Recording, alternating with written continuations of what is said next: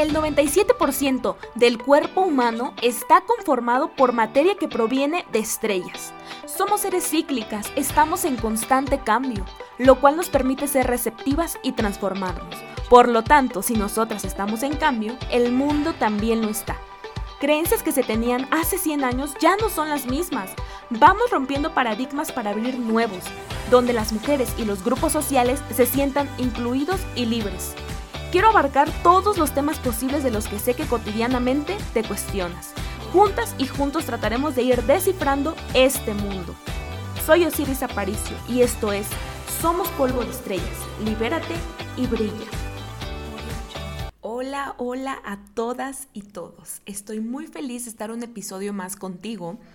Espero que hayas tenido una semana excelente y te agradezco muchísimo haberme escuchado en el episodio anterior porque recibí varios comentarios de muchas de ustedes que me escuchan respecto a sus experiencias con la pérdida de amigas y eso de verdad me hace muy feliz el que puedan compartir en este espacio tan bonito todo lo que sienten.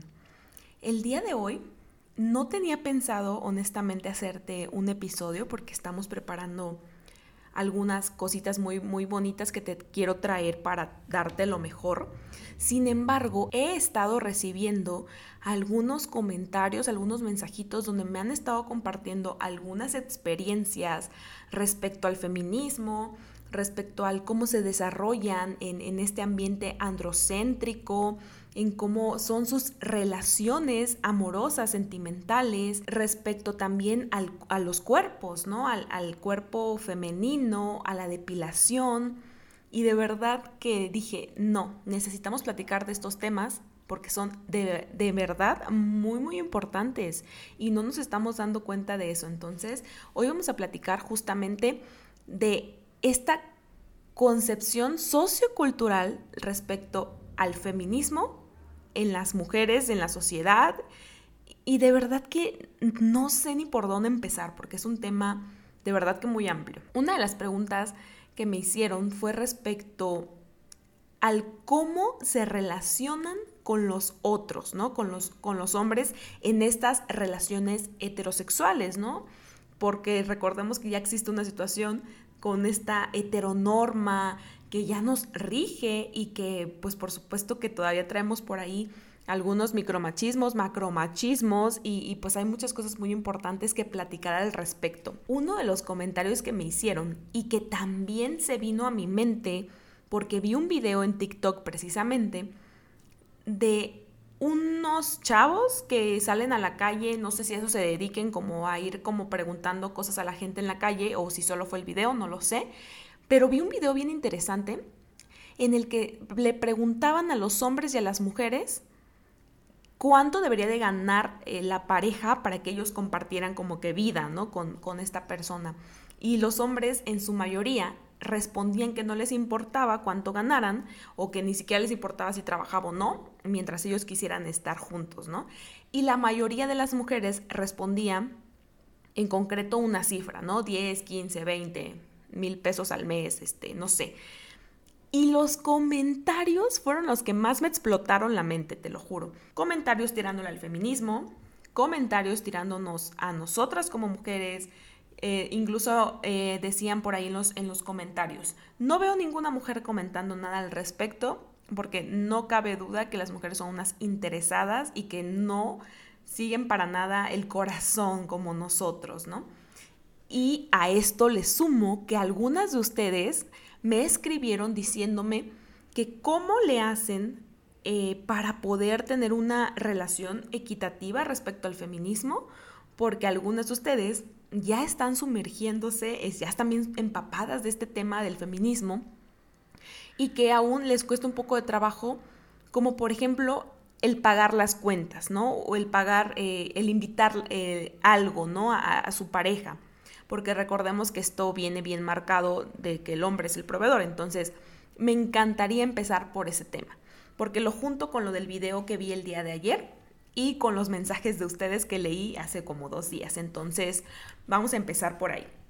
Recordemos que las mujeres vivimos en una sociedad que ya está prácticamente determinada para nosotros. nosotras. Y en esta sociedad existe estructuras sociales, familia, educación, eh, gobierno, em, religión y demás, ¿no? Entonces, a todos y a todas nos van construyendo según lo va determinando la, la, sociedad, ¿no? Las normas, las reglas sociales, el contexto sociocultural, económico, educativo y demás. Son muchos factores los que influyen en nuestra formación. Entonces, si desde toda la vida vivimos en una sociedad mexicana, machista, violenta, misógina, patriarcal y muchos adjetivos más, en los que el hombre siempre ha sido el proveedor y la mujer la que recibe y, la que administra y la que está a expensas a lo que le pueda dar este hombre, pues por supuesto que se nos va a hacer muy difícil ir saliendo de estos em, constructos sociales. Por supuesto que no va a ser sencillo, y no solo para nosotras como mujeres, sino para los hombres, porque recordemos que en esta construcción de la masculinidad, a ellos también les afecta bastante el no ser los proveedores, porque entonces les quita masculinidad, les quita fuerza, les quita valentía, les quita poder. Entonces, a las mujeres, cuando recibimos esto de los hombres, pues por supuesto que nos hace las sumisas, nos hace las débiles, las que estamos atenidas y que no tenemos una libertad económica, entonces por lo tanto dependemos completamente del el hombre que esté con nosotras, pues por supuesto que nos va a hacer débiles, ¿no? Ante, ante la sociedad y ante el no ser independientes. Entonces, me parece muy curioso todo esto porque todas y todos venimos con esta mentalidad y no es fácil cambiarla. Por ejemplo, yo vengo de una sociedad pues bastante, por así decir, abierta, ¿no? Vamos a ponerle, eh, en el que podemos hacer lo que queramos como mujeres, que podemos salir adelante. Sin embargo, mi educación fue sumamente arraigada en este aspecto cultural, ¿no? De lo que hace una mujer y lo que hace un hombre. Un ejemplo bien chistoso y bien común que seguramente también a ti quizá te pasó, es que cuando yo era adolescente y empezaba pues de repente a salir con algún niño o algo así, pasaba por mí a la casa, ¿no? En, su auto, ¿no? En auto de sus papás. Y me pitaba, me pitaba eh, para que pues yo, yo saliera, ¿no? me mandaba un mensajito de ya llegué y pues para salir. A mi mamá le súper molestaba como no tienes una idea. Y se enojaba muchísimo y me decía, Osiris no, que este hombre se baje, que toque el timbre y entonces salimos, ¿no? Que me salude, que me diga dónde van, a qué hora regresas, a qué hora te va a traer y, ya entonces se pueden ir. Para mí eso en, en, su momento pues sí me llegaba a molestar porque aunque yo quizá traía este chip también, pues sí me molestaba, ¿no? Porque era como que, ok, no tiene por qué eh, esta obligación tan forzosa, ¿no? De hacer esto, porque realmente a mí no me molestaba que me avisara. Pues listo, es como si yo hubiera llegado por él o así, pues yo le aviso si, si ya llegué y él se sale y nos vamos, o sea, no tiene por qué haber ningún problema. ¿Sí me explico? Entonces, ese fue uno de los primeros, pues, violencias machistas que yo empecé como a identificar que no estaba como que tan padre, ¿no? El, hacer estas cosas. Y a esto le sumamos las situaciones de pagar las cuentas, ¿no? De pagar la cita, de pagar la salida. Porque por supuesto que el niño que te invitaba a salir tenía que pagar absolutamente todo. No podías tú pagar nada porque qué oso que, que tú como mujer estuvieras pagando y qué oso que él dejara que tú pagaras, ¿no? Entonces yo me encontré con varias experiencias en las que pues siempre todo el tiempo los chicos, los hombres, los niños eran los que pagaban. Entonces, a mí eso, por supuesto que de alguna forma sí me hacía sentir pues mal o comprometida. Y aquí nos metemos a otro tema que es bien importante, que porque no, no solo porque te invitó a salir, estás comprometida a algo sentimental o algo amoroso con esta persona que te invitó a salir. Si tú aceptaste la salida, qué buena onda, pero no te compromete ni te obliga a algo eh, sexual o íntimo, ¿no?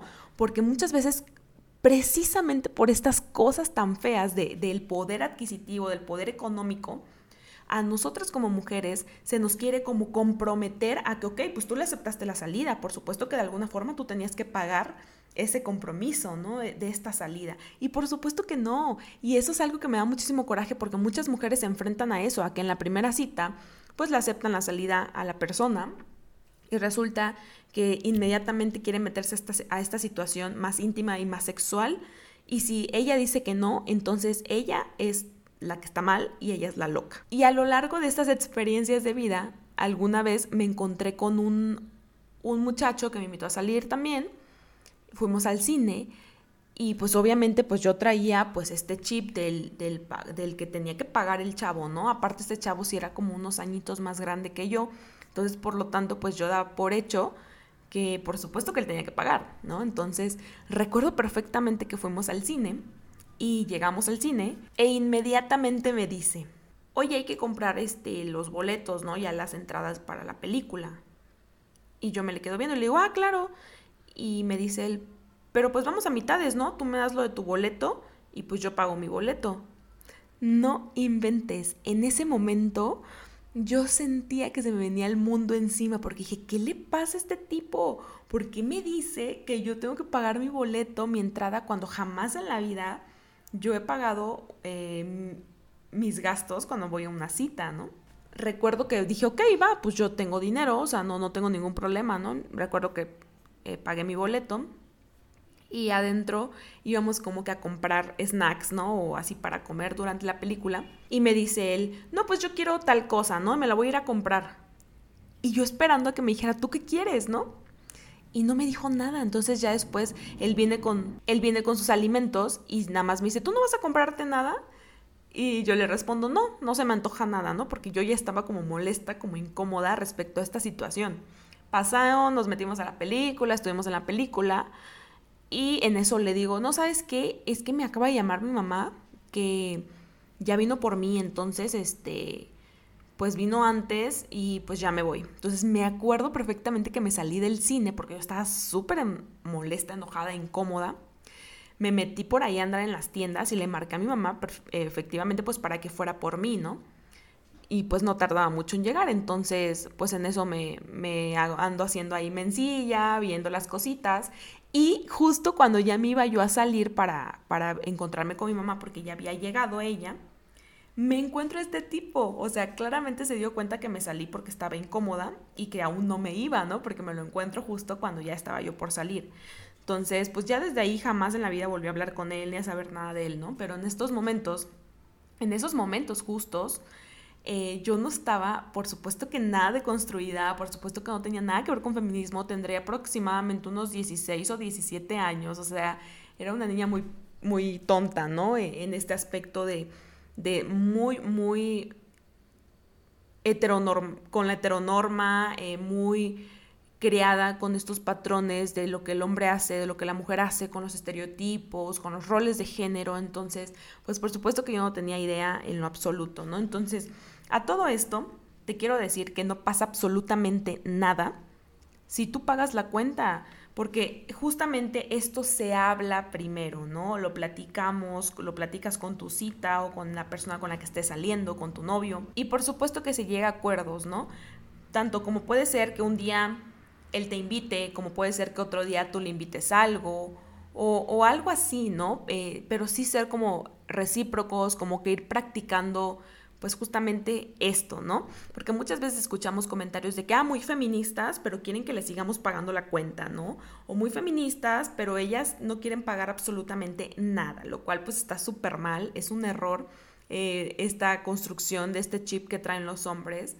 Entonces, pues no, no está nada, nada padre, ¿no? El, el sentirnos minimizadas u obligadas a hacer cosas. Y bueno, con esto nos pasamos a, otro de los temas también que me ha parecido muy interesante, en el que me han preguntado si por ser feminista está mal que me depile o dejo de ser feminista si ya no me depilo, como que hay una revuelta ahí muy loca respecto al vello corporal y al cómo lucir como mujeres, si eres feminista o no. De verdad que esto es un relajo y justamente viene de toda esta violencia patriarcal. Entonces, primero que nada, si para ti es cómodo quitarte el vello corporal, pues adelante, quítatelo con toda confianza, con toda comodidad. Si para ti es cómodo dejarte el vello corporal, pues adelante, déjatelo, no pasa absolutamente nada. Porque no es más bonita una mujer que se quita el vello, ni es más fea una mujer que se quita el vello, ¿no? Por ponerle sobrenombres a, a las personas.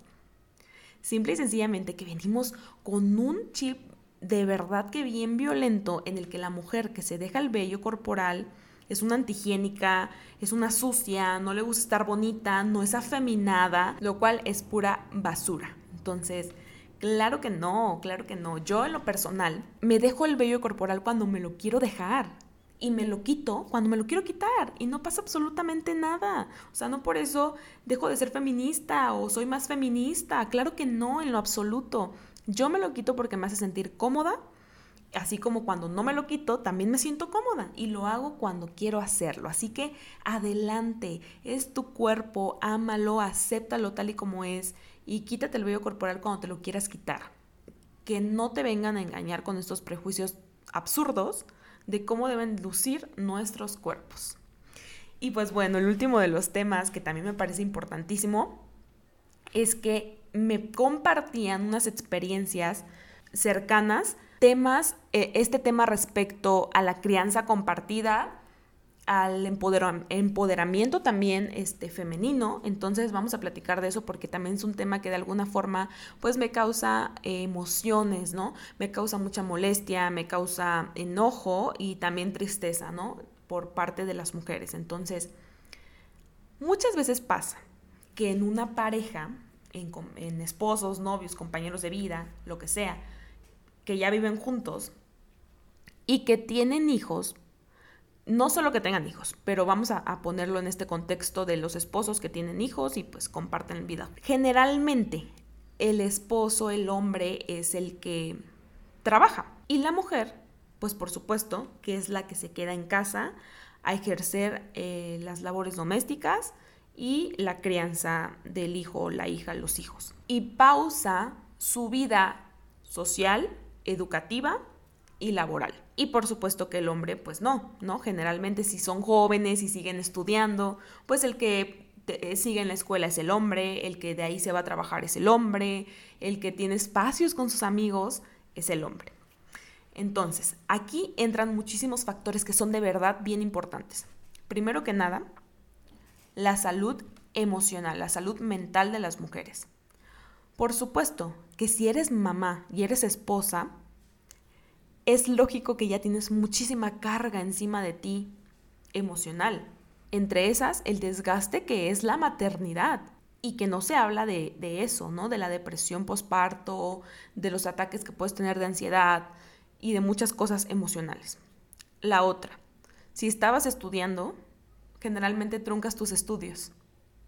Y la otra, tu vida laboral. ¿No? Porque de alguna forma, si siempre trabajaste y dejas de hacerlo, por supuesto que también te afecta, porque ya no sales a este ambiente social y laboral y educativo.